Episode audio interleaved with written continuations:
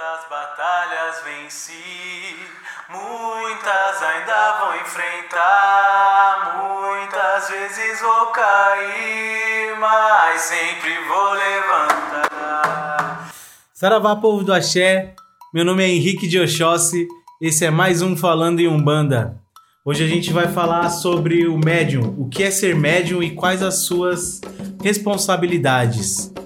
É, eu tô aqui com o nosso time titular, que gravou o primeiro episódio para vocês.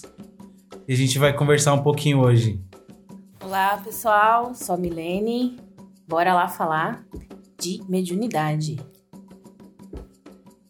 Bora lá, pessoal. Aqui é o Renan. E bora falar de mediunidade e responsabilidade, que é muito importante dentro da Umbanda, né? Aqui é a Tainã e a gente vai começar esse assunto tão importante.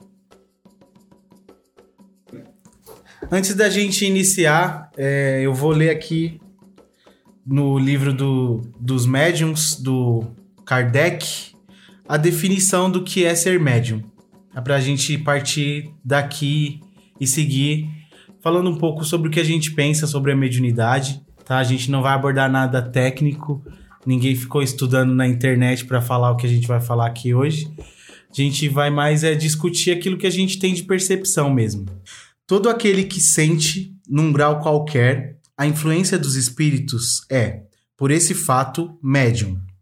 Essa faculdade é inerente ao homem, não constitui, portanto, um privilégio exclusivo. Por isso mesmo, são raras as pessoas que dela não, po não possuam alguns rudimentos. Pode, pois, dizer-se que todos são mais ou menos médiums. Partindo desse princípio que a gente acabou de colocar aqui do Kardec, de que a mediunidade ela vem em graus, é, a gente tem em maior ou menor grau, é, a gente pode definir que ser médium é apenas incorporar? Com certeza não. É, ela ser médium é muito mais do que isso. É, não só incorporar, é intuir, é, saber o, o que fazer, assim, sem ter uma explicação lógica. Muitas vezes a gente tem a intuição de que, ah, é, tome tal banho, faça tal coisa. Ah, você não tá muito bem, eu vou, vou estourar uma pipoca para Baluaê, vou passar no corpo. Ou, ou mesmo é, quando algum irmão pede, pede esse tipo de conselho, fala, ah, eu não tô me sentindo muito bem, assim, assim, assado. E aí você tem a intuição e vai e fala pra pessoa. É, eu acho que vai muito, muito além de só incorporar.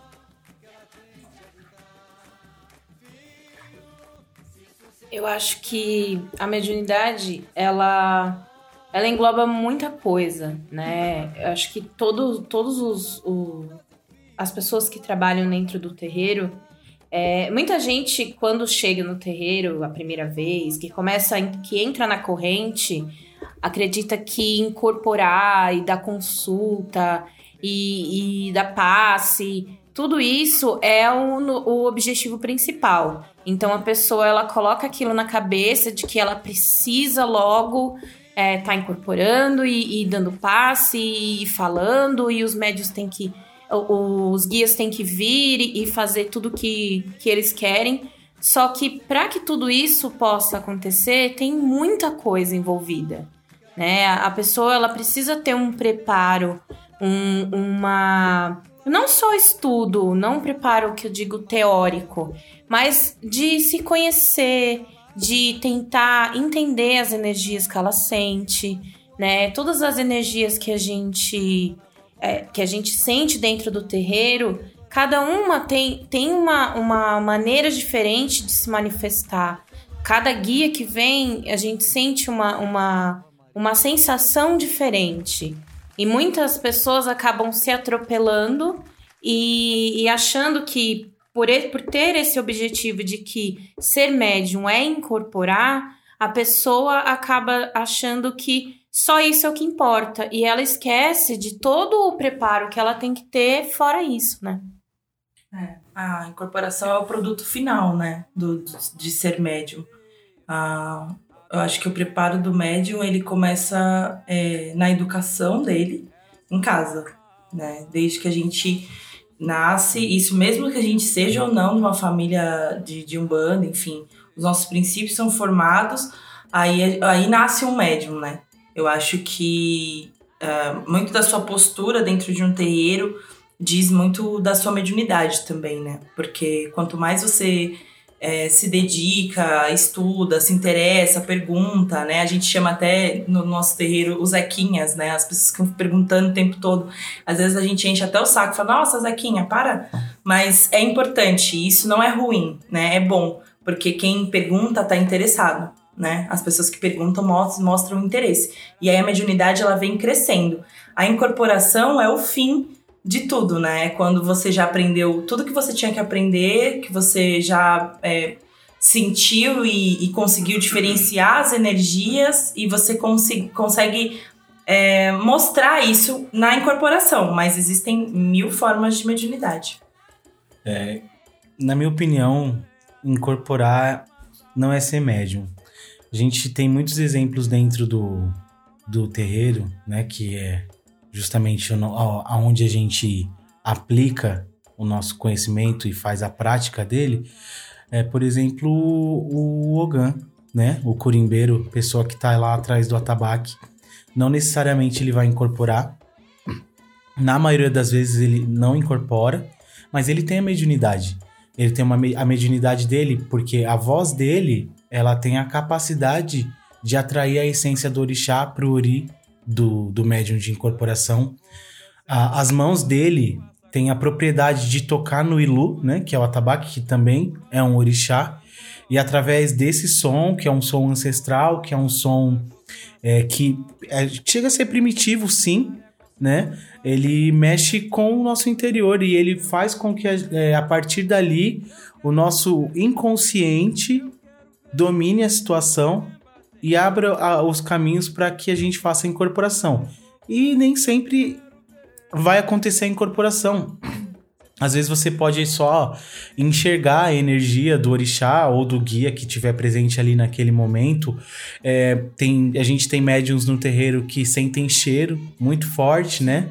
Então, também é um tipo de mediunidade do, da, de uma hora para outra você tá lá e a gente começa a cantar para Preto Velho, por exemplo, e não tem nenhuma erva no momento, e a pessoa sente o cheiro de arruda, sente o cheiro da guiné, é, o Exu, muitos médiums, é, eu, quando tô lá fazendo firmeza, nem coloquei a pinga ainda pro Exu na porteira ou uísque, eu já sinto o cheiro do marafo, por quê? Porque eles estão ali. Uhum. E a nossa mediunidade, ela se expande a partir disso para várias formas. Então, é, a mediunidade, no geral, eu acho que incorporar não é nem 1%, é. né?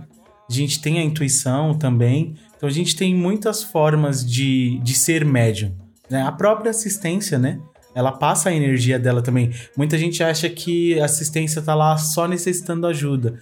Na verdade, é uma troca, né? O guia também utiliza é, de, dessa energia que tá lá na assistência para trazer pra gente é, alguma cura ou algum conhecimento. Então, acho que é, é extremamente errado a gente associar a incorporação com, só, só isso como sendo mediunidade. Né? É, tem muito mais coisa aí, tem muito mais. É, é, eu não diria princípios, mas tem muito mais que se observar enquanto mediunidade, né? É postura, tudo isso envolve a mediunidade, principalmente dentro de um terreiro de umbanda, né? Ah, com certeza. E todos os elementos que hoje estão dentro de um terreiro de umbanda, por exemplo, os médiums rodantes, os ogãs, as cambones e a assistência, eles são importantes para que tudo flua muito bem. Por exemplo, a presença da assistência num terreiro, ela é importante para os médiums rodantes do seguinte, é, os médios rodantes, que no caso são todos que estão aqui na mesa, e mais alguns que, que não estão presentes aqui no, podcast, mas é, é, a nossa responsabilidade é segurar a energia dentro da, dentro da gira. E quando a assistência está presente, é, salvo algumas exceções de giras de desenvolvimento, mas isso quase nunca ocorre, é, a gente não pode deixar que a energia, quando a gente tem que lidar com alguma energia é, muito forte no dia, algum descarrego, alguma coisa, a gente não pode deixar que aquilo atinja a assistência. Então, a presença da assistência já gera uma responsabilidade maior nos médiums rodantes. Então, isso também faz, isso também faz parte é, da mediunidade, a responsabilidade. Porque a gente tem uma responsabilidade para com que as pessoas que vão visitar a gente, que vão ali precisando de uma palavra, de uma ajuda, e a gente é, tem a responsabilidade. melhor do que chegaram. Exatamente. Vão sair melhor do que chegaram e vão deixar a gente melhor. Porque assim, isso ajuda a gente a lidar com as energias, porque cada gira que é, a gente fala que é pesada, que é, é, toma mais né, do, da nossa energia, a gente tem que lidar melhor para não passar para fora da corrente. Então, é, todos os elementos são, são importantes. É, cada gira, eu penso assim, cada gira a gente aprende um pouco.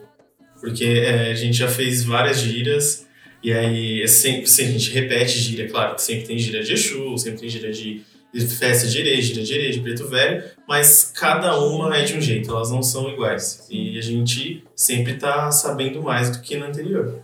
É, a gente pode fazer até seguido, né? Sim. Ter uma gira de Preto Velho e Herê numa semana, na outra semana ser as mesmas entidades e a gira vai ser completamente diferente do que foi a outra, né? É, já aproveitando um pouco do que a Milene falou sobre a pessoa que entra num terreiro, ela acha que tem que escalonar e os passos são ser assistência, é, ser cambone e é, após isso ser médio de incorporação, o que eu também não concordo, não é, não é assim. Tem muita gente que é um bandista, frequenta apenas, é só assistência Sim. e tá ótimo. É, é aquilo, é a fé da pessoa. É, ela não tem o caminho de incorporar. Apesar de todo mundo achar que para ser um bandista precisa estar na roda, estar na corrente, né, do, dos médiums do terreiro, Isso isso é totalmente incorreto, né? Mas já aproveitando isso, a gente sabe que tem aquele fetiche pela incorporação. E isso provoca algumas situações que são bastante desastrosas dentro de um terreiro. E aí fica o questionamento.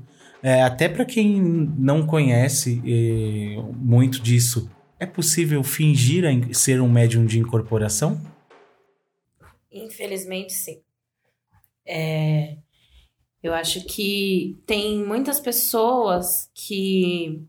é, às vezes, a- existem dois tipos, né? Da, da pessoa que ela acaba fingindo a incorporação. Existe a pessoa que faz isso consciente, que ela quer fazer porque ela quer se aparecer, porque ela quer conseguir uma espécie de, de status ou um cargo ou coisa do tipo.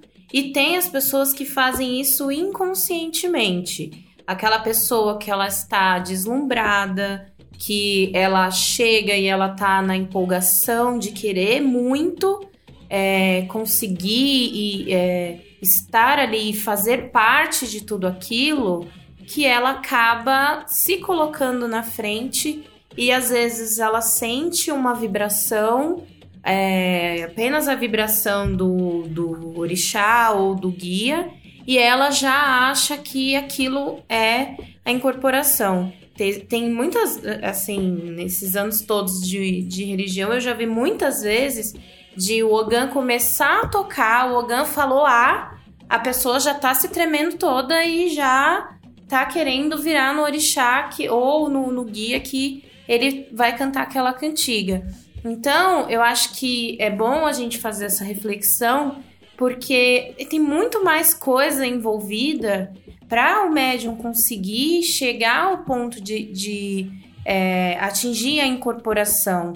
Uma coisa que os guias sempre falam, é, assim, é que quando a gente está durante o trabalho e o guia ele vem fazer, fazer a conexão, é, é, tem que ter uma, uma sintonia em que os dois estão na mesma vibração. Então, para o guia conseguir chegar na vibração que o médium está, o médium tem que estar preparado para isso, porque a vibração do guia é é muito diferente. A energia dele é, é superior, é uma energia mais forte e o médium tem que se preparar para isso. Então, às vezes, o guia até quer chegar próximo, ele quer se aproximar, Ele tá tentando fazer essa conexão e o médium não deixa. O médium acaba bloqueando essa aproximação pelo, pelo fato de estar tá ali na, na ansiedade, na empolgação. Ou, infelizmente, na maldade. Em alguns casos, né? Em alguns casos. E acredito que tem um ponto é, dentro desse assunto que precisa ser destacado, que é... Eu passei por isso. É, muito no começo. O médium rodante, quando ele está muito no começo, sempre tem aquela pergunta. Ah, fui eu ou foi o guia? É, isso é um questionamento que, que, todos, to, que todos, todos têm no começo.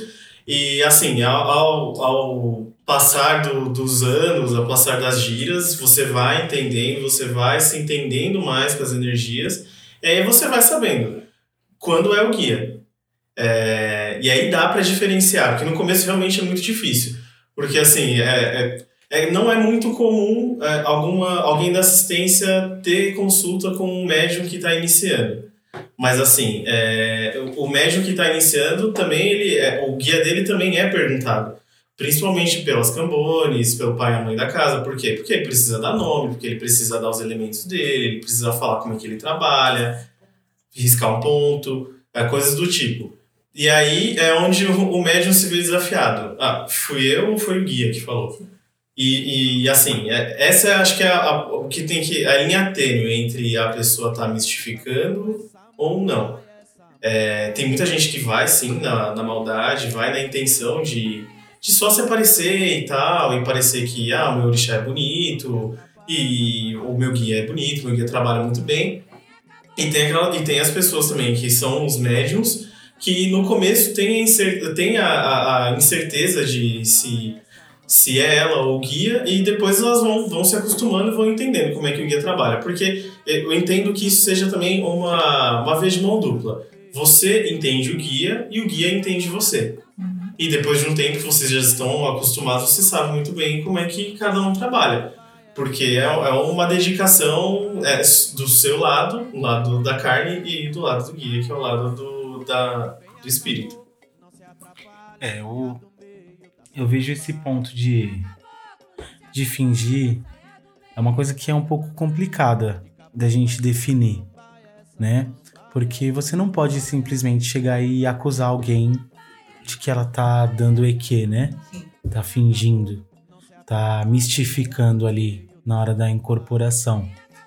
É, como bem pontuado pelo Renan, a gente tem uma dificuldade, ela é extrema para alguns no começo, que é justamente essa questão de dividir, de saber quando você tá ou não incorporado, se foi o guia que quis falar aquilo, se foi coisa da sua cabeça, porque sim, hoje em dia é muito, muito, muito raro a incorporação totalmente inconsciente, onde o médium não tem visão e nem audição do que está acontecendo ali durante a incorporação. É, eu sou médium consciente, não tenho a menor vergonha de dizer isso. Sim, eu vejo o que o meu guia está falando. O que acontece é que, na maioria das vezes, depois que ele falou, é, parece que some. É, é uma coisa muito distante, eu diria. É como se eu estivesse vendo a situação, mas alguém deu um mudo e eu não consigo escutar. Ou você tem flashes. Ou você tem flashes, exatamente. Um sonho, né? Basicamente Sim. um sonho. Inclusive, é um ponto bem interessante para a gente tratar. Eu acho que seria um, um assunto para um próximo episódio, não, talvez não o próximo depois desse, mas para um futuro episódio, é, a gente falar sobre esses medos do, do iniciante, né? Do médium que está iniciando ali. Sim. É, mas eu acho que a mentira, né, nesse ponto, é uma coisa muito difícil da gente chegar nessa conclusão. Eu não, eu, eu, eu costumo deixar muito na mão do guia na verdade, porque a gente, enquanto ser humano, né, enquanto na carne, a gente tem a, a, a falha. Exatamente, a falha é uma coisa que vai acontecer. Então, é, se a gente julgar, a gente pode ser julgado depois. Sim. Já aconteceu comigo, inclusive, do do meu guia falar uma coisa que a pessoa não queria escutar. Era uma pessoa que era conhecida minha e a pessoa simplesmente saiu espalhando para todo mundo que eu não estava incorporado, que aquilo era coisa da minha cabeça, que eu tinha falado, que eu falei aquilo só porque era o que eu achava e não que era o meu guia. e a pessoa conhecia meu guia, é, me conhecia. Então, assim, é muito é muito tênue, né? A, a linha Sim. entre, entre a gente poder cobrar alguém da mentira ou não. É, é lógico que tem casos que fica muito evidente, né? Tem, tem casos que a gente é, não, não, não consegue... é, não dá nem pra não falar que é uma mentira, né? É uma, é uma coisa muito na cara. Mas chegar e falar também é complicado. Chegar e falar é complicado. Então eu acho que como você está dentro de um terreiro e como, a gente- como os nossos guias lá do terreiro costumam dizer, nós não somos donos de nada, eles é que são. É, a gente tem que deixar na mão da espiritualidade. Eles vão saber tratar. Até mesmo uma pessoa que tá mentindo por maldade, ela tá aprendendo alguma coisa. Né? E, e aquele aprendizado vai ser. Ensinando também, E né? ensinando A também. gente aprende muito.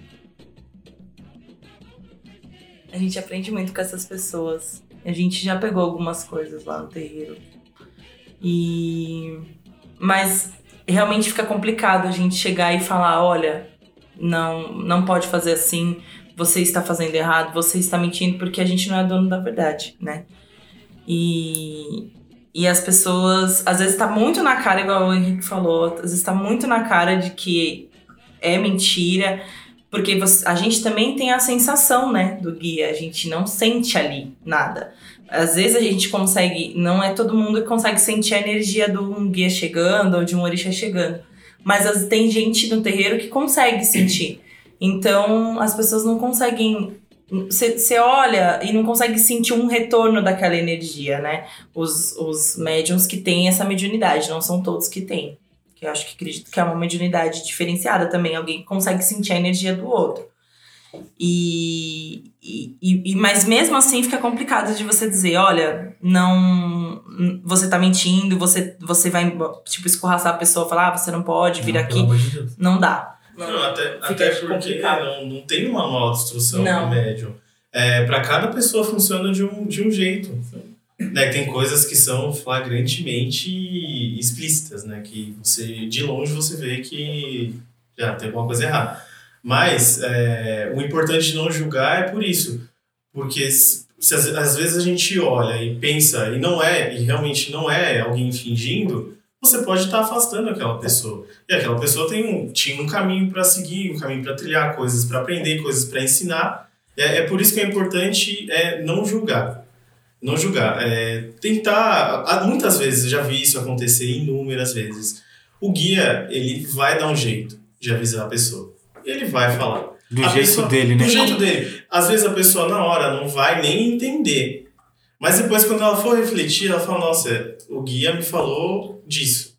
E assim, vai soar para ela de uma forma, de uma forma melhor do que simplesmente é, ser julgada e apontada por todo mundo. Passar e ser, vergonha, né? passar vergonha é ser, É. e ficar explícito. Né? E como nós somos humanos, né? A gente tem a péssima mania de julgar o livro pela capa, né? Às vezes a pessoa entra no terreiro é, pedindo, precisando de ajuda, ou enfim. E a gente olha e fala, ah, não fica a cara dela, ou ah, essa pessoa tem uma cara ruim, essa pessoa emana uma energia ruim e tal.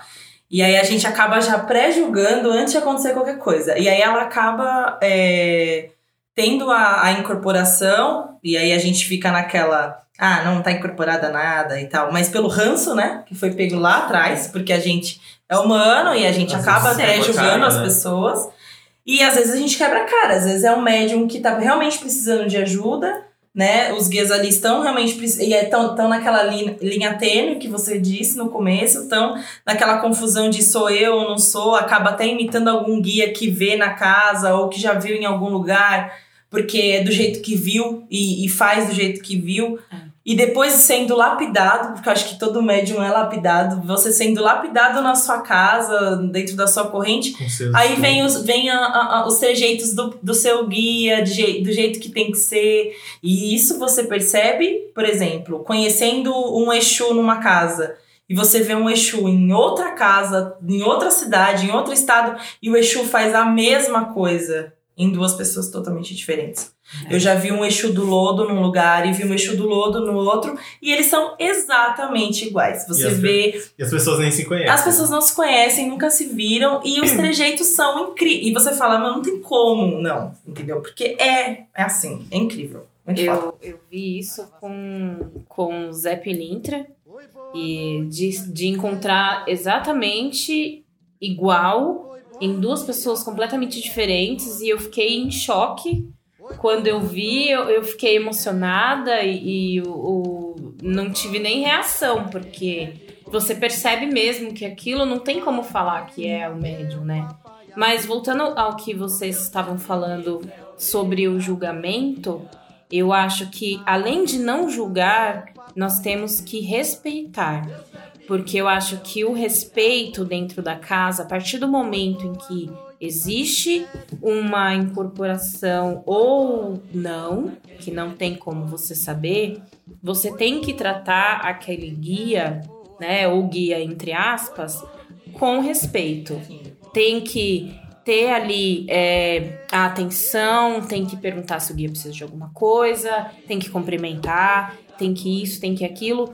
Tudo do- da mesma maneira como que você vai tratar todos os outros guias. A partir do momento em que aquela pessoa entrou dentro da corrente e está no momento, né? Às vezes é uma pessoa da assistência. que foi para dentro da roda e, e naquele momento ela está nessa situação de incorporação ou não, a gente tem que tratar com respeito. Porque já aconteceu, eu vou falar isso por mim, porque como eu sou um ser humano que também erro, uma vez uma, uma pessoa estava fingindo incorporação na, na minha concepção e aquilo me irritou e eu não queria chegar nem perto. Eu não queria ir lá, não queria falar, não queria nada. E, e era minha obrigação cuidar e, e- e tratar e, e respeitar. E eu tava com uma cara horrível, com um bico enorme, uma cara feia de que não queria ir lá. E aí a preta velha, a minha preta velha, falou na minha, na minha orelha, ela, ela, ela me deu uma bronca muito grande, que falou que eu tinha que estar ali, que era a minha obrigação, que eu tinha que tratar, que eu tinha que cuidar e respeitar. Porque eu não sei o que está passando dentro da cabeça da pessoa. O que a pessoa está sentindo naquele momento. E essa lição eu guardei, né? E eu estou aqui passando ela para vocês porque isso é uma coisa muito importante. Nós temos que respeitar todas as pessoas que estão dentro do terreiro. Já aconteceu, por exemplo, de eu estar numa, numa gira em que tinha uma pessoa que eu não falo, essa pessoa e eu, nós não temos uma relação de amizade. E essa pessoa estava incorporada no orixá. E eu fui cumprimentar o orixá dela, como todos os outros. Uhum. E muitas pessoas vieram me perguntar: Nossa, como você é uma pessoa evoluída. Ai, porque você foi cumprimentar o orixá de fulana de tal. Gente, é a minha obrigação, é o orixá que tá ali. Uhum. Eu não fiz mais do que, eu te- do que qualquer outra pessoa deveria ter feito. Não importa se eu gosto ou não gosto do médium. É o orixá. Eu tenho que respeitar o orixá e tratar ele como todos os outros. Né? Então, eu acho que essa questão do respeito também é legal a gente, a gente colocar. É, usando isso como exemplo, a gente falou bastante de julgamento, de quem tá começando, quem sabe mais, quem sabe menos. Né? A gente tem uma fala que acredito seja do Caboclo das Sete Encruzilhadas, que ela define bastante o que a gente está falando aqui, que é com os mais sábios aprenderemos e aos menos sábios ensinaremos, e a nenhum renegaremos. exatamente. Então a pessoa que tá lá e ela pode estar mentindo, ela pode estar fingindo, seja por maldade, seja por deslumbramento, seja por querer participar daquele momento, porque pode sim acontecer.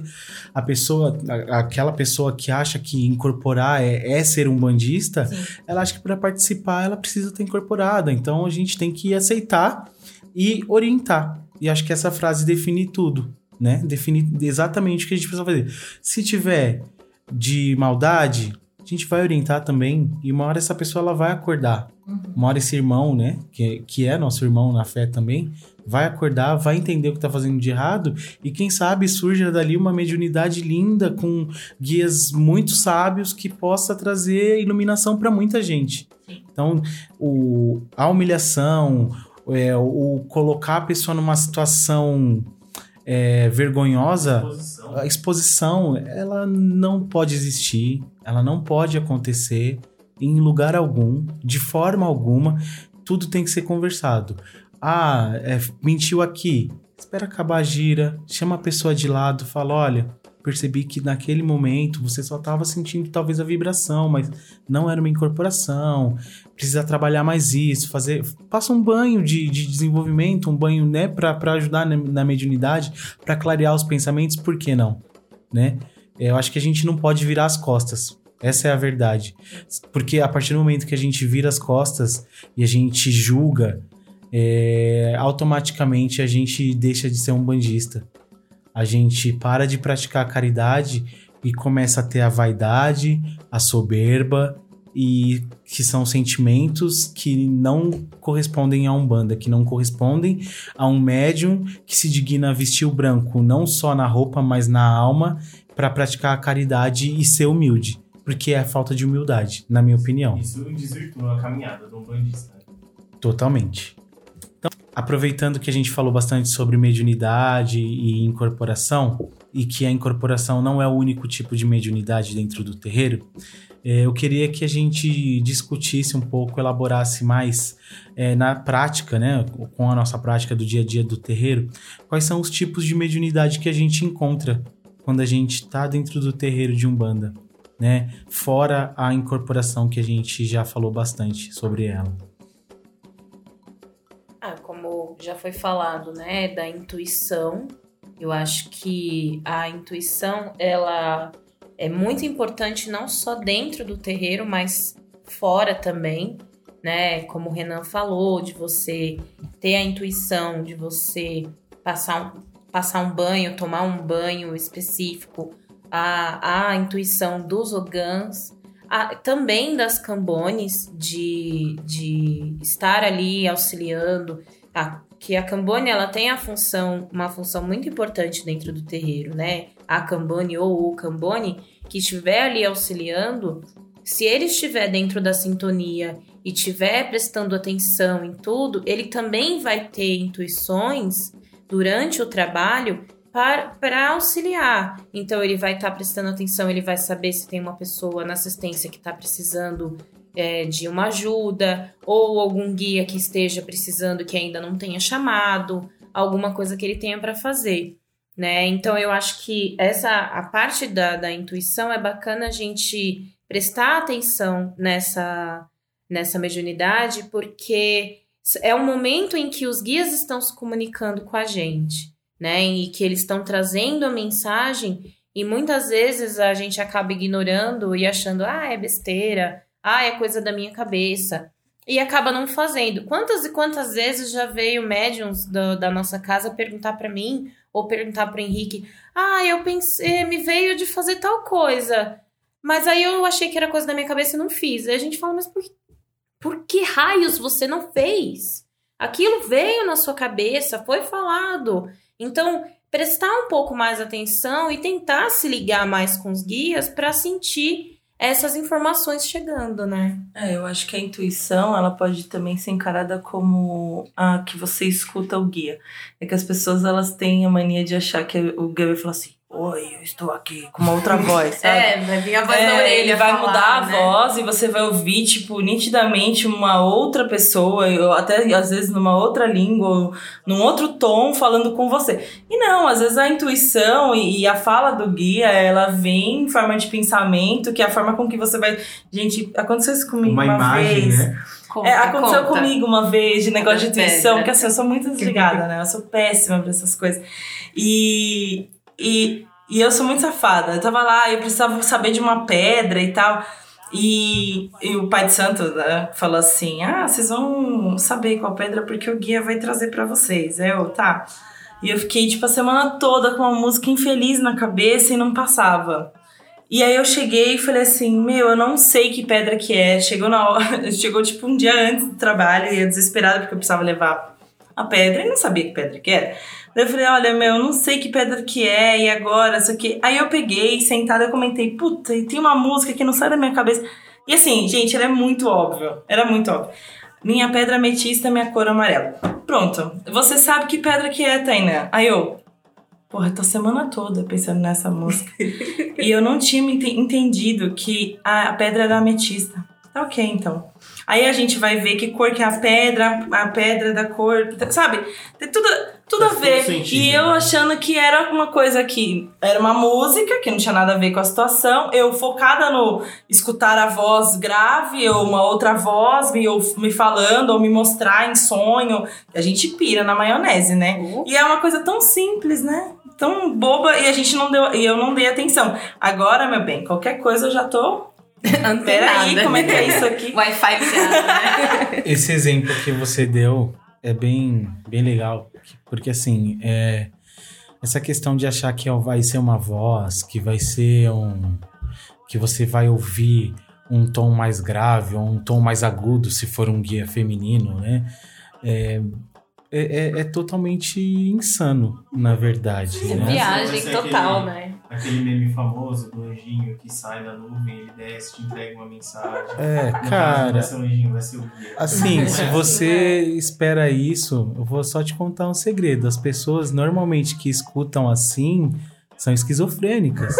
Então você não precisa de um terreiro de umbanda, você precisa de um psiquiatra. Remédios, tá? É, essa questão é, é muito importante entender que o guia ele vai usar de várias formas para falar com você. Você pode sim escutar uma voz na sua cabeça e se a sua mediunidade for a, a mediunidade de ouvir, sim, vai ser uma voz talvez diferente. É, isso é muito raro. Então, assim, ele vai te mostrar. Ele pode vir com uma música na sua cabeça, é, ele pode vir com a sua própria voz, um pensamento que você claramente percebe que não é teu. E isso tudo faz parte do, do- da intuição, faz parte da, da audição mediúnica, né? Sim. Então a gente tem que levar, a gente tem que levar em, em consideração qualquer sinal, né? É o, o, o médium precavido é aquele que é aquele que ele ele tá preparado para qualquer sinal que, que venha, né? Às vezes, igual já já aconteceu comigo uma vez eu tava precisando de, de orientação. Eu que fiz a minha oração, igual eu faço todos os dias, mas eu não conseguia, né, achar o caminho e eu pedi para Exu, para os orixás me mostrarem. E aí, no, acho que foi no outro dia, um sentou uma senhora do meu lado no, no trem. Eu tava com o fone de ouvido, escutando música. Ela me cutucou, eu tirei o fone e ela começou a falar um monte de coisa pra mim. Na hora, né, seis e meia da manhã, eu indo trabalhar, eu fiquei puto, né? Eu fiquei extremamente feliz com aquela abordagem, né, que a pessoa fez eu tirar o fone da orelha, falou um monte de coisa. E, assim, eu dei atenção por educação, obrigado, mãe, mas foi só por causa disso. Eu não, não queria escutar o que aquela mulher tinha pra me falar. E ela falou, falou, ela ficou falando comigo umas duas estações. A porta abriu, na terceira estação ela le- simplesmente me deu tchau, levantou e foi embora. Não deixou nem eu falar. Só que, quando foi umas 9 horas da manhã, que eu já tava, né, mais acordado, eu fui lembrar do que a mulher falou. E exatamente todos os direcionamentos que eu pedi na minha oração, ela falou. Tudo, tudo, tudo, não- sem tirar nem pôr. Não teve uma palavra que ela falou que não fosse aquilo. Eu tenho pra mim que aquela mulher, ela nem sabe que ela falou comigo. Ela foi um instrumento, ela foi utilizada pelos, pelo, por Exu, pelos guias, pelos orixás, pelos meus mentores, pra chegar ali, sentar do meu lado, me cutucar, me fazer sair do meu mundinho, pra abrir os olhos. Né? Então, assim, é, eu demorei não tanto quanto a Tainan, né? Uma semana para chegar à conclusão, foi só algumas horas. Mas a gente tem que estar tá atento a tudo. Se a gente não tiver atento, a gente não vai conseguir entender as mensagens. A mensagem ela pode vir através de uma pessoa que vem falar com você, através de um texto que você lê na internet, através de uma imagem que vem na sua cabeça, através de um sonho, é, ou através até de uma conversa com um amigo. Às vezes você tá lá, senta para conversar com a pessoa, a pessoa desembucha um monte de coisa e é a resposta para o que você está procurando. Sim. Então a gente precisa estar tá atento a tudo para entender essa questão, né? E voltando a, aos tipos de, de mediunidade, é, uma que a gente não costuma falar muito, né? Porque principalmente eu, quando eu comecei a falar, é, muita gente criticava, assim. Hoje em dia, nem tanto, porque a, a, os próprios guias acabam provando, é a evidência, né? Dentro do terreiro, tem muita gente que tem evidência. E muita gente também que tem medo de falar que tem evidência. Porque com que cara eu vou chegar para alguém e falar: Nossa, você virou no Exu e eu vi uma caveira gigante atrás de você, tinha uns dois metros de altura e não sei o quê. A pessoa vai falar: Você tá louco? Você... Não, não é assim que Exu se apresenta. É, ah, eu vi um, um, um índio lindo e não sei o que, correndo pelo terreiro e não sei o que. A pessoa vai falar: Ah, caboclo é lógico que é índio. Você pode inventar qualquer coisa. Então, assim, existe, tem bastante, e a gente precisa que as pessoas falem, porque é muito importante entender, às vezes, com aquilo que a gente enxerga, né, dentro do terreiro acontecendo, faz parte do trabalho, faz parte de uma orientação que a gente precisa passar para um outro médium ou para alguém, ou para o próprio Pai de Santo, a gente precisa comentar aquilo.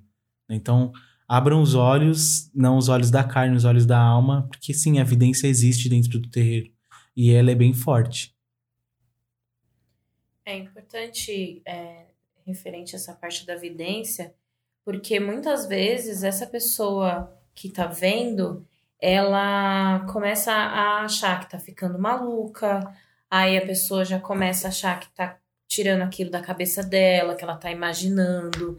E, e é uma coisa que, muito, como o Henrique falou, aquilo que ela que está sendo mostrado para ela pode ser uma coisa que ela realmente precise dessa, dessa visão para ajudar é, para ajudar alguém que esteja precisando ali naquele momento ou ela vai ver algo que esteja acompanhando uma pessoa, por exemplo, ela vê um, um espírito, um, um egum, como a gente fala, que está ali do lado.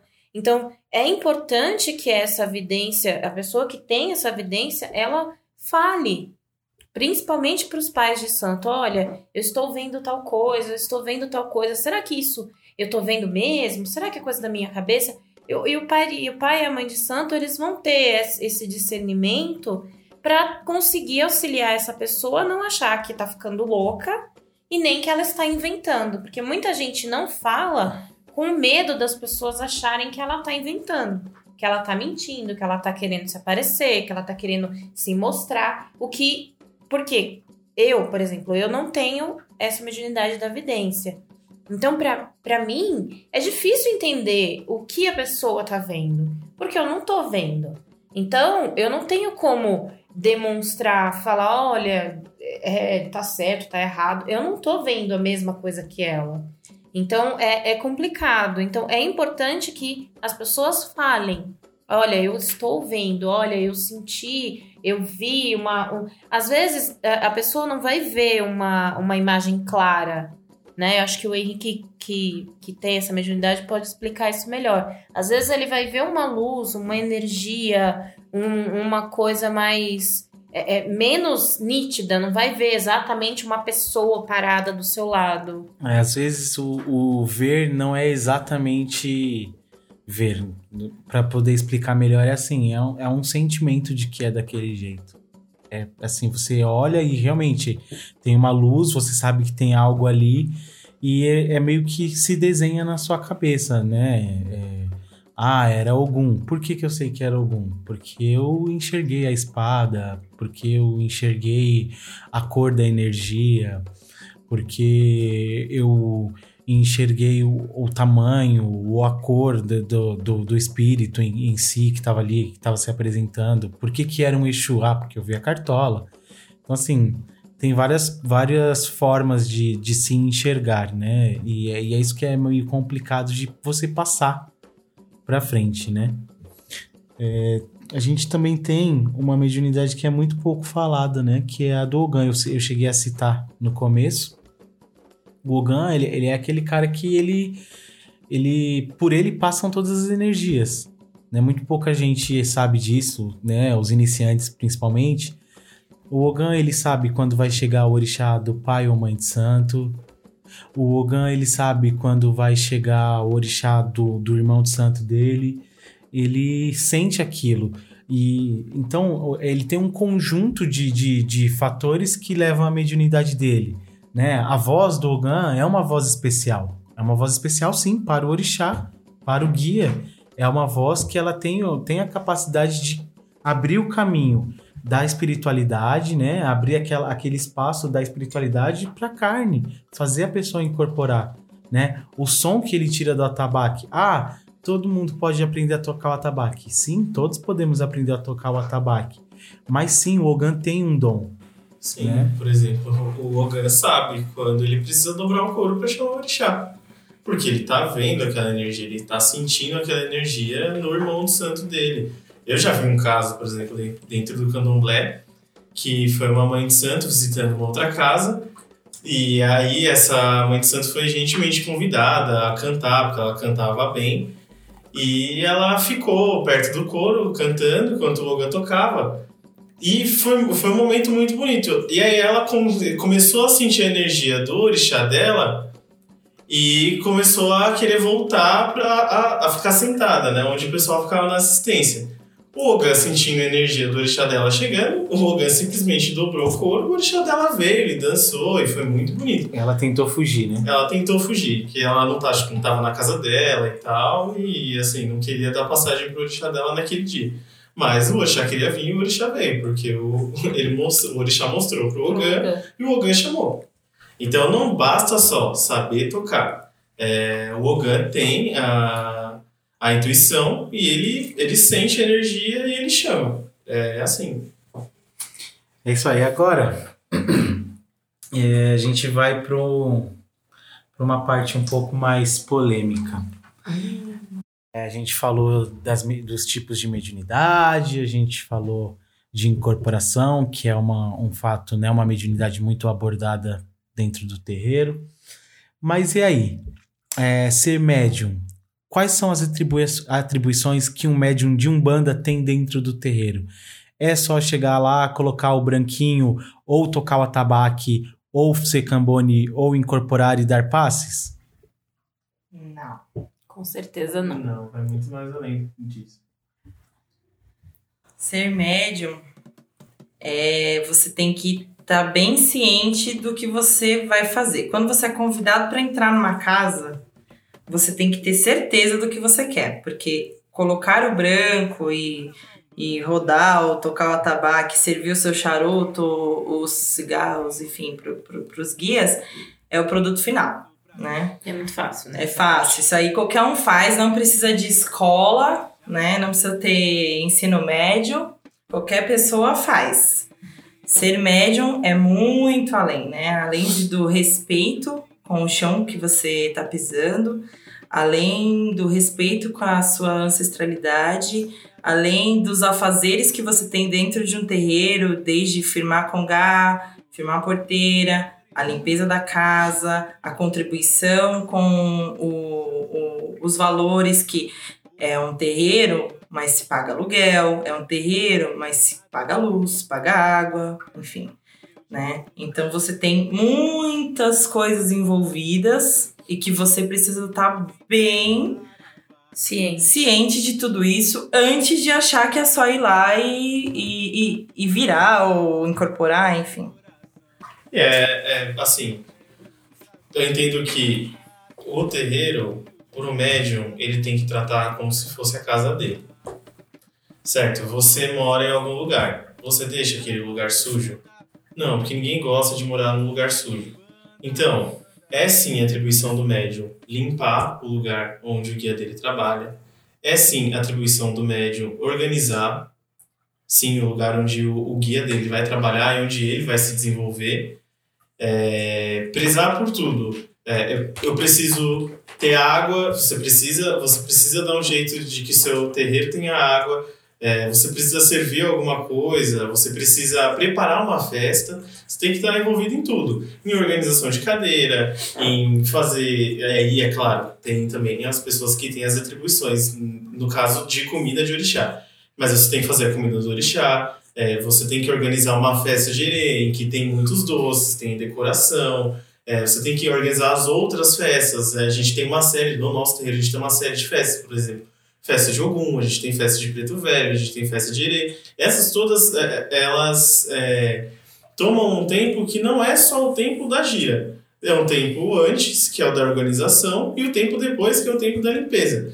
Então, eu, eu Renan, acredito que os médiums têm que estar envolvidos em todos os momentos para que a gira aconteça bem, é, antes dela acontecer, e para que o lugar fique organizado depois também é, vai muito, tem muita responsabilidade que não é simplesmente aquele, aquela responsabilidade do médium, que é a responsabilidade imaterial de estar bem com ele para que o guia venha e trabalhe. Isso também é extremamente também importante. É extremamente né? importante. Mas não é só isso. É. é. também aquilo que você vê, aquilo que você toca, aquilo que você limpa, que você organiza, que, que faz acontecer. É, até porque a gente tá no plano carnal, né? É, um terreiro bem organizado, ele é o primeiro passo para uma espiritualidade organizada, não, né? E assim também, né? Quem disse que os guias do outro lado vão estar organizando o terreiro? Exatamente. E você não tá vendo, porque você, porque não é da matéria. Exatamente. Então você tem que fazer a sua parte Eles fazem também. a parte deles do lado de lá e, a gente faz a, eles organizam energeticamente o terreiro que Exatamente. E a gente, e a gente organiza, tem que organizar, organizar o espaço físico. Sim. E assim como eles organizam energeticamente para que a gira aconteça,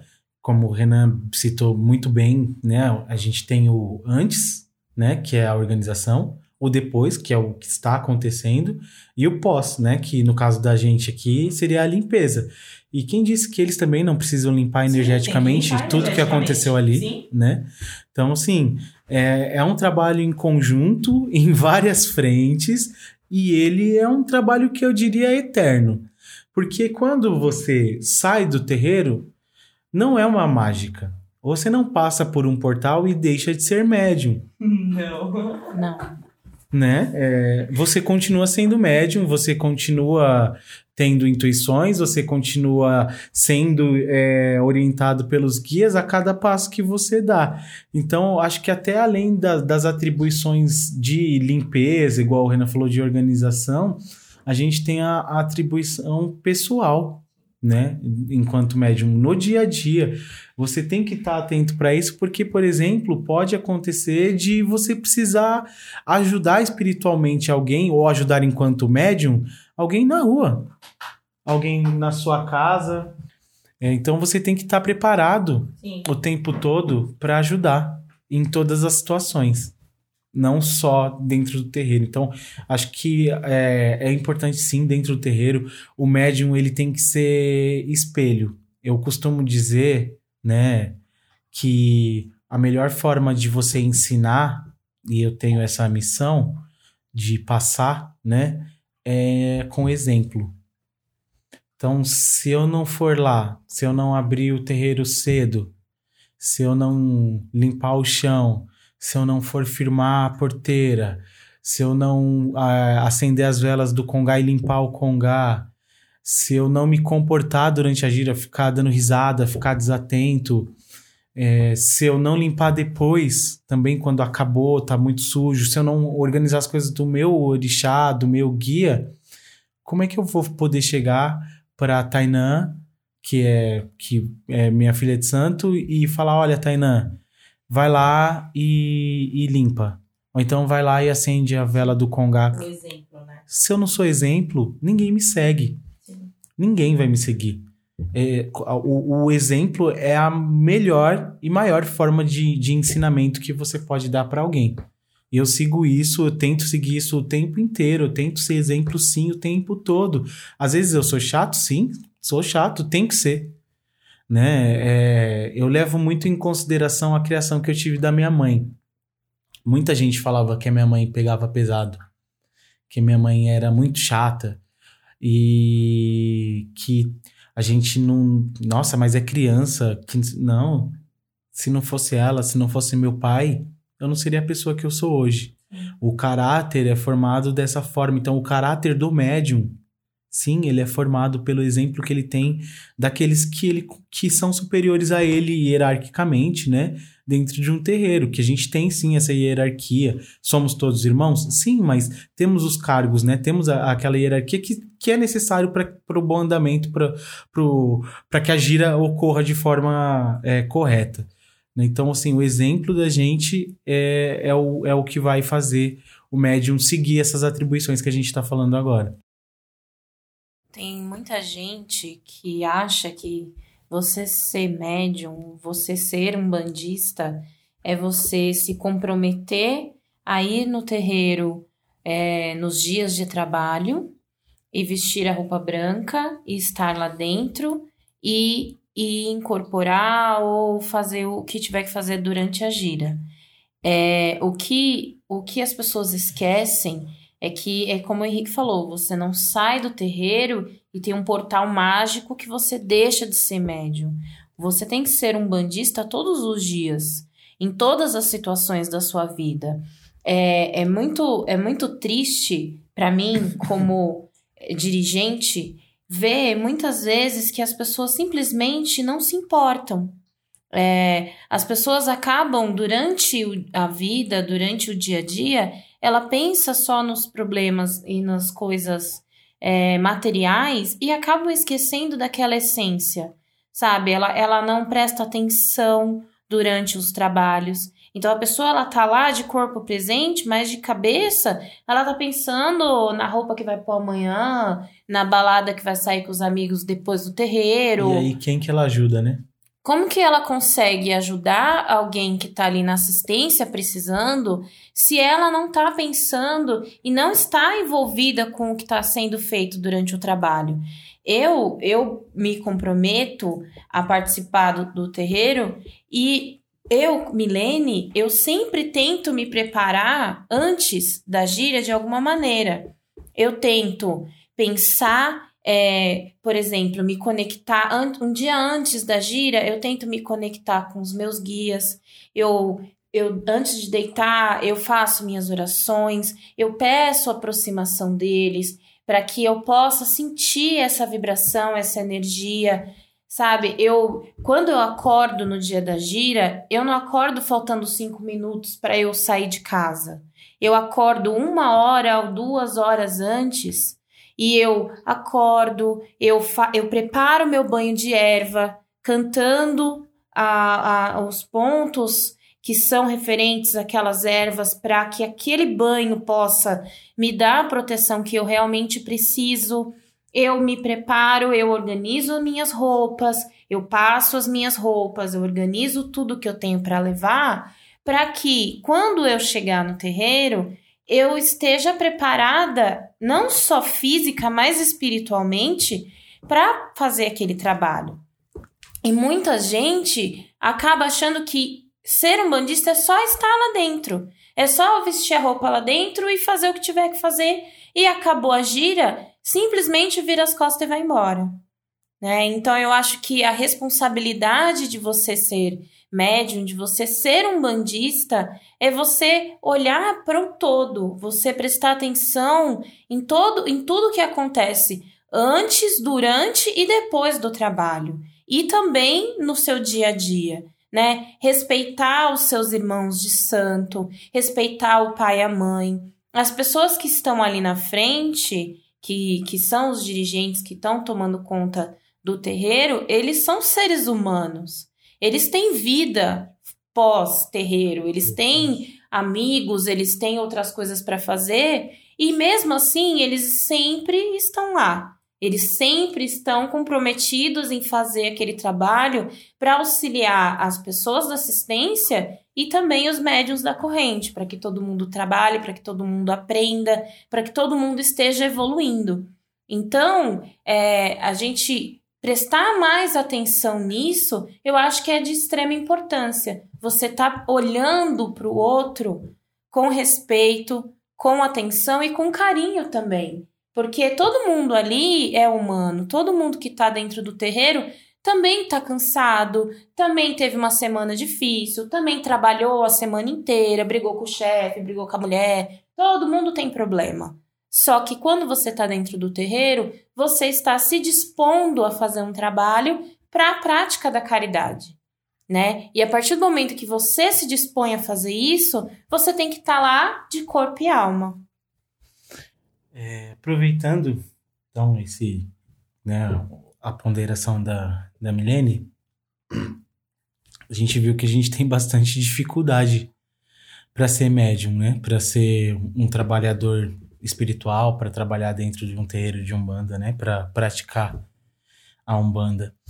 É, visando isso, na opinião de vocês, é, qual deve ser a motivação então do médium para chegar um dia, acordar e falar: eu vou enfrentar tudo isso, é o que eu quero para mim? O amor. Você tem que amar muito tem que amar demais tudo. Você tem que amar os guias, você tem que amar seu chão, você tem que amar seus pais, você tem que amar o, o congá, você tem que amar os dias de trabalho, você tem que amar os banhos que você toma, você tem que, você tem que amar.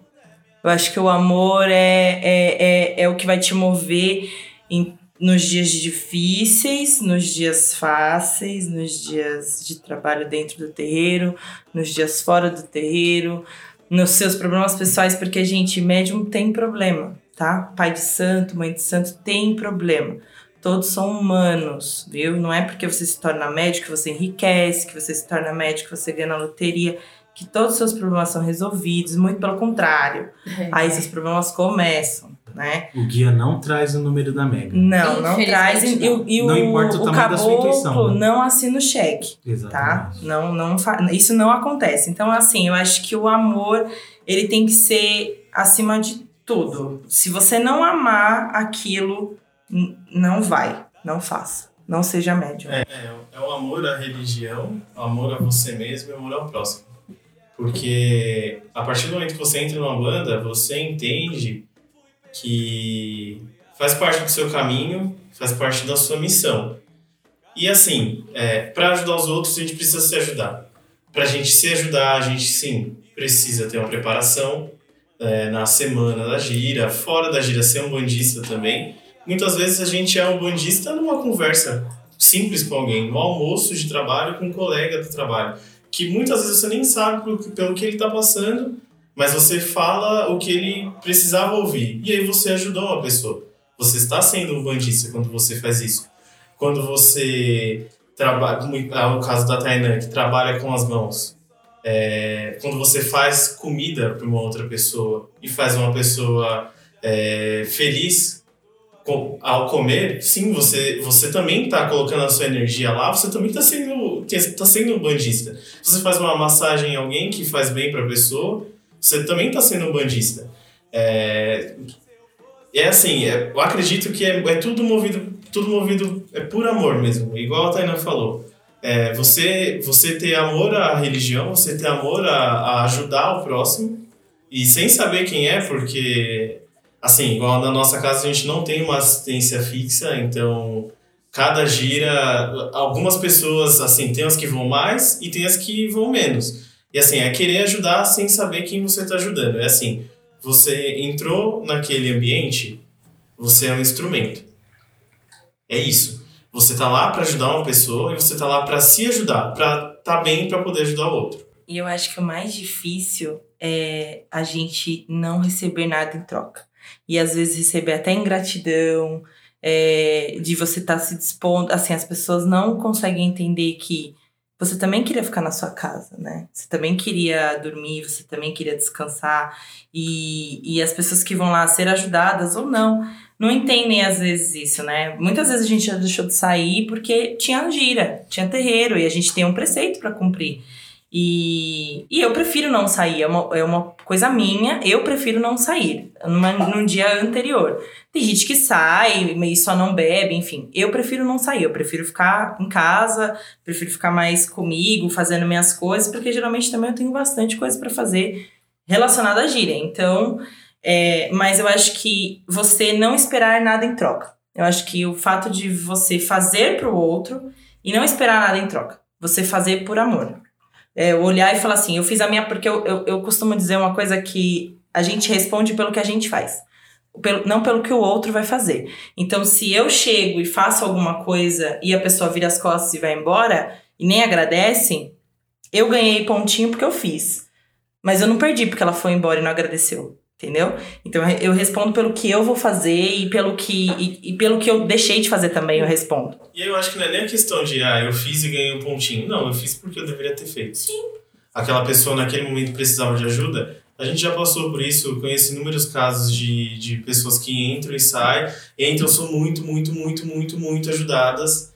E aí, a partir do momento que, ó, não escutei alguma coisa que eu escutei uma coisa que eu não gostei muito, começa a se afastar, vai embora, a vida já tá um pouco. a vida melhora. A vida né? melhora, a vida já tá um pouco melhor do que quando eu entrei e agora eu posso sair. Bom, tudo bem, é uma escolha da pessoa. Né? Se era pra pessoa fazer, se a pessoa achava que deveria fazer aquilo, talvez é, o que foi colocado para ela era que não. Só que aí é a pessoa que está saindo do caminho, você que foi um instrumento de ajuda, você não tem que receber nada em troca e, e tem que colocar na sua cabeça o seguinte: eu estava lá naquele momento para ajudar e eu fiz a minha parte. Esse ponto é interessante, que assim, se você não sabe lidar com a ingratidão, fatalmente você não vai conseguir ser um médium um bandista. Pelo menos não um bom médium. Porque ela é implícita. Partir do momento que você se doa para alguém, alguém que, principalmente alguém que você não conheça, é, essa pessoa ela pode simplesmente virar as costas e, e sair, né? É muito fácil receber ajuda. É- Essa é uma realidade. É muito fácil receber ajuda. É muito fácil. É, você vai lá, você conta o seu problema, o médium ajuda, o, o guia ajuda, e assim, a ajuda, elas. É, a pessoa, pessoas que não acreditam nisso, mas a ajuda ela se estende sim do guia e do médium, né? Porque o guia ele fala, ele indica, ele orienta, e muitas vezes, assim, 90% das vezes, é uma pessoa que ela desconhece o, o, o palavreado do guia, é, desconhece o- um banho, desconhece uma erva, e ela vai perguntar para quem? Pro médium que estava incorporado naquele guia, porque obviamente na cabeça dela aquela pessoa sabe o que o guia falou. E é uma coisa que tem que acontecer. Então, a pessoa vai e pergunta para a pessoa, o médium vai lá, responde, ajuda, orienta. É, quantas vezes a pessoa, ah, mas eu posso te mandar uma mensagem? Eu posso te ligar para perguntar? Claro, pode. Aí a pessoa faz, a pessoa melhora. Só que aí a pessoa faz alguma coisa errada, alguma coisa que ela não deveria ter feito, não em virtude do que foi orientado. E num determinado momento ela vai lá no- numa gira e conversa, por exemplo, com seu Exu. E a gente sabe que o Exu ele não esconde, né? Ele vai falar, ele, assim, é o jeito dele. Ele vai jogar na sua cara as coisas da forma que tem que ser jogadas. E muita gente encara isso como intromissão. O que eu não consigo entender é que, assim, quando eu tô com um problema, eu vou lá, eu peço ajuda e tudo que o guia fala tá ótimo. Aí quando eu faço uma merda e eu volto no terreiro e eu nem tenho consciência direito de que eu fiz aquela merda e eu tomo uma bronca, aí o guia tá se intrometendo na minha vida, ou então nem é o guia, né? Igual a gente já comentou no começo do, do, do episódio, nem é o guia, é o médium. É o médium que só porque eu dei é, para ele a confiança dele me ajudar naquele outro momento, agora ele se sente no direito de falar da minha vida, de se intrometer e de atrapalhar. Quem é ele para falar de mim? Eu que não piso aqui nunca mais. Isso acontece, gente. Acontece, a gente já viveu isso, acontece bastante. É mais comum do que a gente imagina. Então, eu acredito sim que a motivação é o amor e é muito também o não esperar nada em troca. É, o não, a- acredito que até o não esperar nada em troca antes do é antes do amor. Porque sim, é, é- é- é natural quando você ama, você esperar ser amado. A Umbanda vai te amar. Mas não quer dizer que quem frequenta a Umbanda vai, te amar, também né? Então, assim, é o não esperar. É, é, é- é, é a humildade e é o, o desapego, Sim. né? É a humildade de saber que você tá lá e, na verdade, não é você que está fazendo, é o seu guia, né? É o desapego de saber que você vai fazer e que vai ter a pessoa que vai virar as costas, ou que não vai agradecer, ou que nunca mais vai voltar depois daquilo. E você não deve ficar chateado por isso.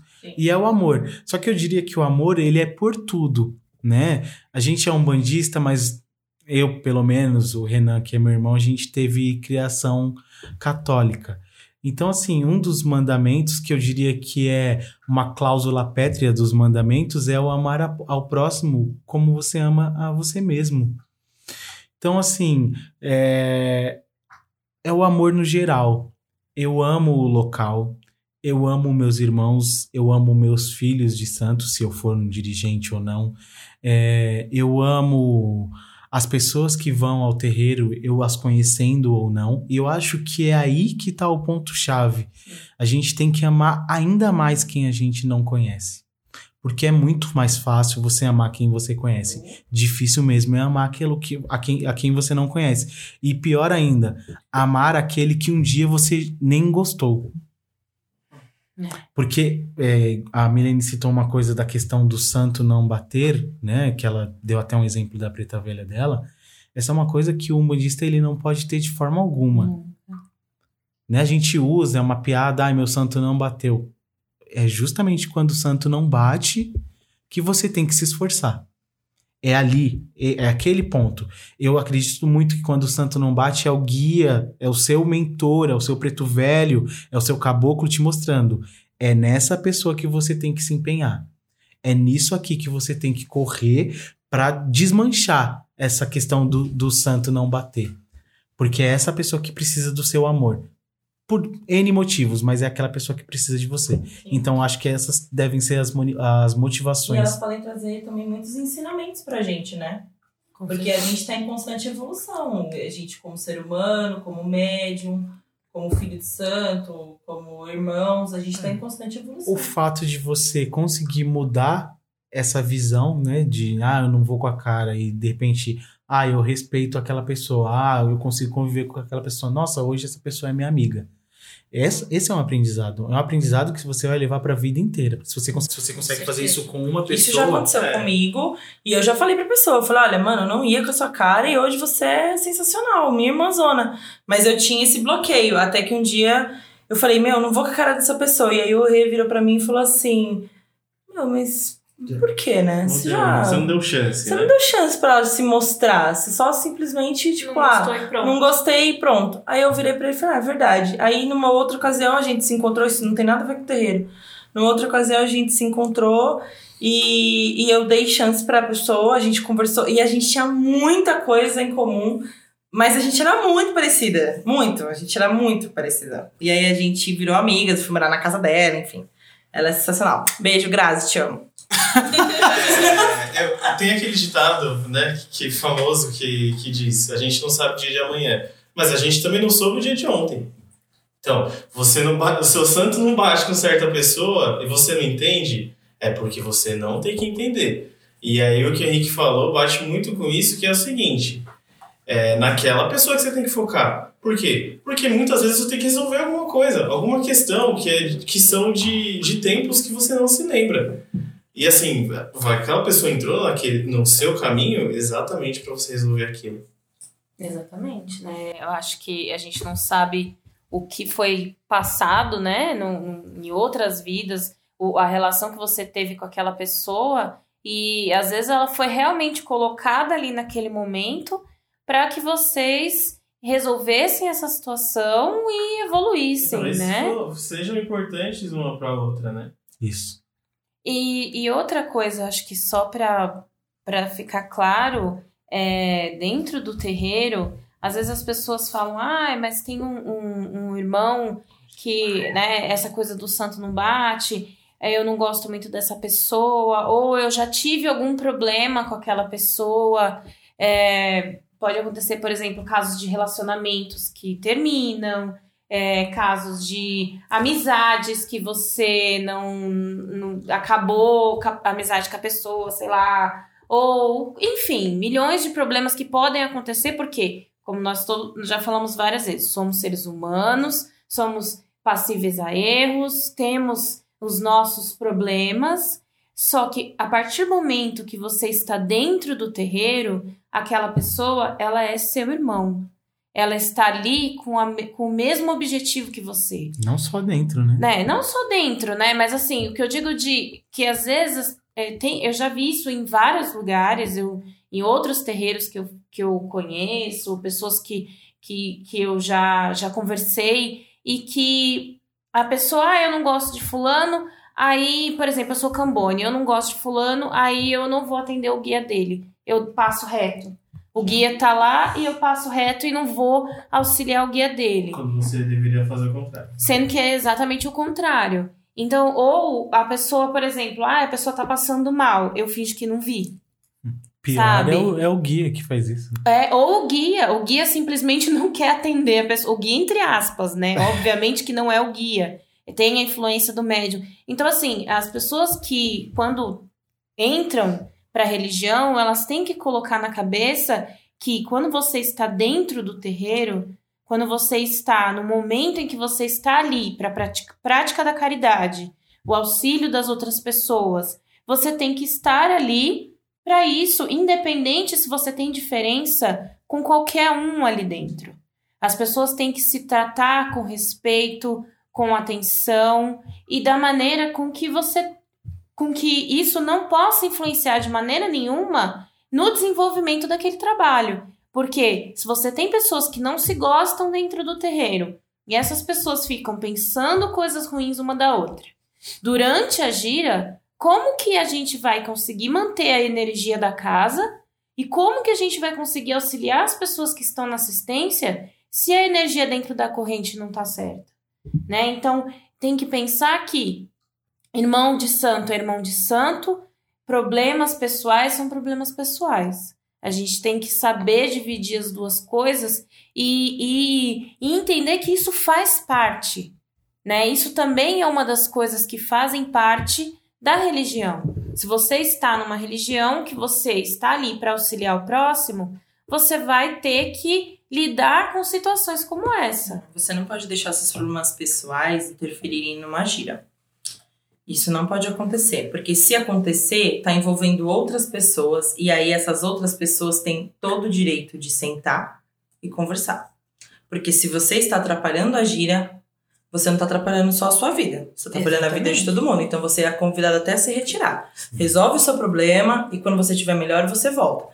Porque assim, é, é cabeça, né? Não é problema de ah, a gente não vai virar as costas para a pessoa no momento que ela mais precisa. Mas quando é, é, existem essas briguinhas entre pessoas dentro da mesma corrente, isso tem que ter, virar tipo reunião mesmo. Senta todo mundo, os envolvidos, os dirigentes da casa, e ó, vocês não são capazes, vocês não são, né, evoluídos o suficiente para resolver a situação e dentro da gira se, respeitar. se respeitarem, então vocês são convidados os dois, as duas partes, ou, ou três ou quatro, enfim, quantas partes forem envolvidas, a se retirarem do terreiro, né? A pensar no que vocês estão fazendo e se decidirem. Porque assim, é, entrou no terreiro, isso envolve quantos irmãos de santo? Né? Em casas tem 10, 20, 30, 40 pessoas, fora a assistência. Então, quer dizer, você não pode atrapalhar a, a, a gira com os seus pensamentos e, e envolver isso. e acaba um trabalho. Acaba um trabalho. Acaba um Uma- terreiro. Acaba um terreiro, Acaba um as terreiro, coisas mal isso. resolvidas. Então, assim, os dirigentes e as pessoas têm que estar muito atento até na harmonia da corrente, porque tem que estar todo mundo andando no mesmo lado. Se alguma coisa ali saiu, o dirige- os dirigentes eles têm que ter pulso firme de virar para a pessoa e dizer assim, olha, não dá assim. Ou você muda, né? Ou você é convidado a se retirar e quando você estiver melhor você volta. Porque você está atrapalhando mais pessoas. E aí eu acho que isso isso fica um pouco complicado, porque como é que você vai deixar 30 pessoas passarem mal por conta de uma? Né? Porque isso acontece. Acontece. Né? Um cai, aí você vê o outro caindo, o outro caindo, daqui a pouco tem três, quatro, cinco, seis no chão. Isso acaba o trabalho. E aí isso vai enfraquecendo cada vez mais a corrente e aí acaba o terreno. E, e não é à toa que se chama corrente, Sim. né? São Por, que, né? que, é chamado de corrente? Porque cada um é um elo. Se um elo tá fraco, a corrente quebra. Sim. Então, é, é, é chamado de corrente justamente para ver se a gente associa e entende isso. Que todos, cada um tem que ser um elo forte que vai sustentar para aquela corrente ficar firme, ficar fluida e não quebrar. Né? Sim, são, são muitas coisas né, que, a gente, que a gente tem que lidar quando a gente é médium. E eu acho que por isso que, assim, para quem está ouvindo, eu gostaria de deixar um relato meu, é de que, assim, na, na minha opinião, a Umbanda é sensacional, porque olha um tanto de coisas que, que estão envolvidas, né? Não é muito, muito além. É, é, tipo a Deep Web, né? A gente fala aquilo que todo mundo vê a incorporação. Aí você vai vendo nas camadas abaixo, você vai ver o tanto de coisa que é, que é envolvida. E isso a gente pratica, a gente tenta, né? Nós como seres humanos, nem sempre a gente consegue, mas a gente tenta praticar isso dentro de uma religião que não tem dogma, porque na Umbanda não, não tem dogma, e a gente não tem um livro que dita o que a gente precisa fazer. É, então eu acredito que a Umbanda é uma das religiões que, que mais proporciona para os médiums, para as pessoas que acompanham, para todo mundo que está envolvido, o desenvolvimento pessoal. Porque a gente precisa ter bastante disciplina de ter que lidar é, com várias responsabilidades e não ser cordeiro de ninguém. Porque na Umbanda é todo mundo irmão. A gente não é cordeiro de ninguém. Então cada um sabe da sua caminhada, cada um sabe qual passo está dando e como e quantos passos você está dando. Porque o, desenvolvimento de alguns é um pouco mais lento, o desenvolvimento de outros já é um pouco mais rápido. Enfim, é, eu acredito, eu acredito muito que a Umbanda é fantástica por causa disso. É, traz muito, traz muito conhecimento para gente e não tem uma regra, não tem uma bula. É, é assim, é, o, o episódio fala muito sobre as, as responsabilidades da Umbanda, mas em nenhum momento a gente falou aqui de obrigação. O médium ele não tem obrigação de nada. É, a única, acho que o que rege a Umbanda é o livre-arbítrio. É a liberdade. Por isso, É por isso o motivo citado por todos foi o amor, né? Sim. Sem amor não, não dá, porque aí vira, responsabili vira uma responsabilidade, uma obrigação que talvez você não esteja preparado para ter. Quando passa a ser obrigação, um fardo, não é mais um banda, né? É mais um Existem banda. as responsabilidades do médium dentro do terreiro e uns gostam, outros não, mas todos têm que participar, que são aquelas coisas que a gente já tinha falado, de limpeza, enfim, zelar por, por tudo. E, e isso uns encaram como obrigação, né? Mas não deveria. É, é um papel que todos têm Que que, faz parte. fazer, que faz parte. Mas realmente, é, quando se torna um fardo, tá na hora de você pensar se esse é o caminho. Porque você pode estar atrapalhando uma corrente, por isso. Então, olhar para si e reconhecer que esse não é um caminho, isso não é errado. Não. É muito bonito, inclusive, você olhar e dizer assim: Maturidade, nossa, né? não é para mim isso, eu não, não estou me sentindo bem nessa casa, eu não me sinto bem mais. Você olhar e falar assim: eu tenho um problema e eu não consigo lidar com isso, virar pro pai e pra mãe de santo, sempre, sempre eles, eles têm que saber de tudo que tá passando nessa cabeça. Eles têm. Você chega e fala: olha, para mim não dá. Aconteceu isso comigo já. Falei: olha, não dá mais, eu quero sair do terreiro. O Exu virou pra mim e disse: Não, você vamos fazer o seguinte, então. Porque eu não conseguia ajudar ninguém com incorporações. Eu achava que a única forma de eu estar ali ajudando era incorporando e dando paz. E ele disse: Não, você vai ficar sem incorporar e você vai auxiliar na organização do terreiro, com as coisas e tal. E aí eu fiquei, permaneci na corrente fazendo isso e hoje eu continuo, incorporo ainda, mas também continuo auxiliando e, e a única. E, nossa, o maior aprendizado foi: não é só incorporar. Não é só incorporar. Eu canso muito mais no dia em que eu não incorporo, trabalhando pra caraca, organizando todo mundo, olhando tudo, do que incorporada. Tem- Se eu tivesse só incorporado e ido embora, como muitos fazem, meu Deus, que luxo, meu amor. Né? Né? É isso aí. É, o papo tá uma delícia, mas a gente ficaria aqui falando por dias e, e dias deixar. e sempre apareceria um caos novo, alguma coisa nova pra gente citar, um- uma vivência, né? Que é justamente o, o papel do nosso podcast. A gente não tá aqui para ensinar ninguém. A gente está compartilhando as nossas vivências, a, o, o que a gente acredita ser, né? O que a gente passa todos os dias, o que os guias nos mostram a cada gira, a cada situação dentro do terreiro e fora dele também.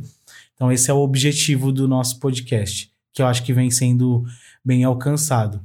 É, essa é uma discussão que a gente pede a opinião de quem escutar o podcast.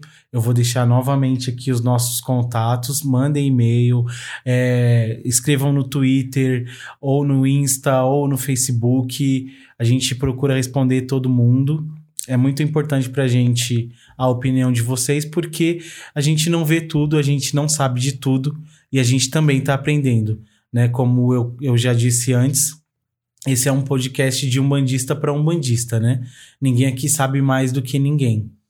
A gente está justamente na mesma caminhada, na mesma, mesma busca, né? Para evoluir e para conseguir ajudar melhor ao próximo. Então, para lembrar, né? A gente tem o canal lá, o Cantando para Umbanda, lá no YouTube. É só digitar Cantando para Umbanda. É, habilita o sininho, a gente lança pontos toda terça-feira. O podcast, ele é lançado aqui no Spotify, no Deezer e no SoundCloud toda quinta, é, de 15 em 15 dias, às quintas-feiras. E após sete dias do lançamento, eu coloco ele também disponível lá no YouTube para quem quiser escutar através do YouTube. Aí fica em várias plataformas. Então, cantando para Umbanda. No Spotify, no Deezer, só digitar falando para Umbanda. O e-mail para. Falando em. Desculpa, falando em Umbanda.